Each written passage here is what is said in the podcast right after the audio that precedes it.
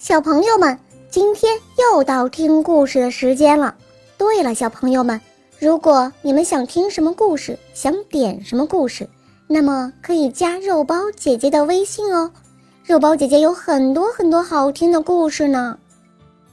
今天肉包姐姐给大家讲个故事，故事的名字叫做《跳蚤打败狮子》。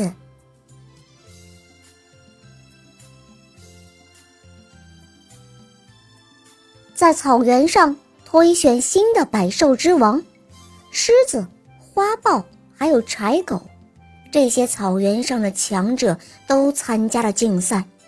经过层层的淘汰，最终狮子笑到了最后，成为了王者。此后，草原上就掀起了一股学习王者之风。猎豹家族邀请狮子去报告。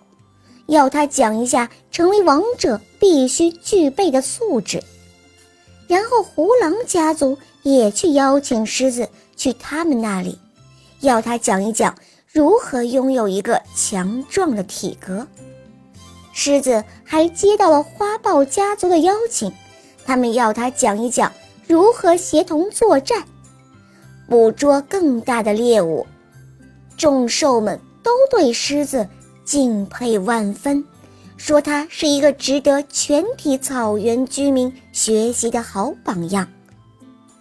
这个时候，一只跳蚤正在晒太阳，他听到狮子做了大王的消息，羡慕地自语道：“嗯，我要是也能像狮子一样就好了。”一只狐狸听到了跳蚤的话，说道：“嗯。”如果你一切都听我的，那你就能成为新的草原之王。见跳蚤不信，狐狸就对他说了自己的计划。跳蚤听了，半信半疑，但还是照着狐狸说的去做了。哼，狮子有什么了不起的？遇到我，他也只有告饶的份儿。这话。不是豺狗说的，也不是鳄鱼说的，而是出自小小的跳蚤之口，这令兽们大跌眼镜。众兽都说跳蚤吹牛，狮子那么大，那么强壮，你却那么渺小，那么柔弱，还不够人家塞牙缝的呢，怎么是狮子的对手呢？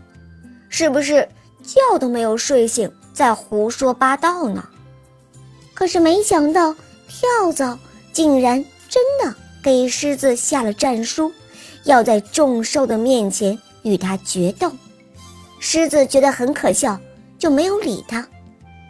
第二天，狮子出去散步，看到狐狸正对着一群围在一起的动物说着什么，他就悄悄地上前一听，差一点气炸了他的肺。只听那狐狸说道。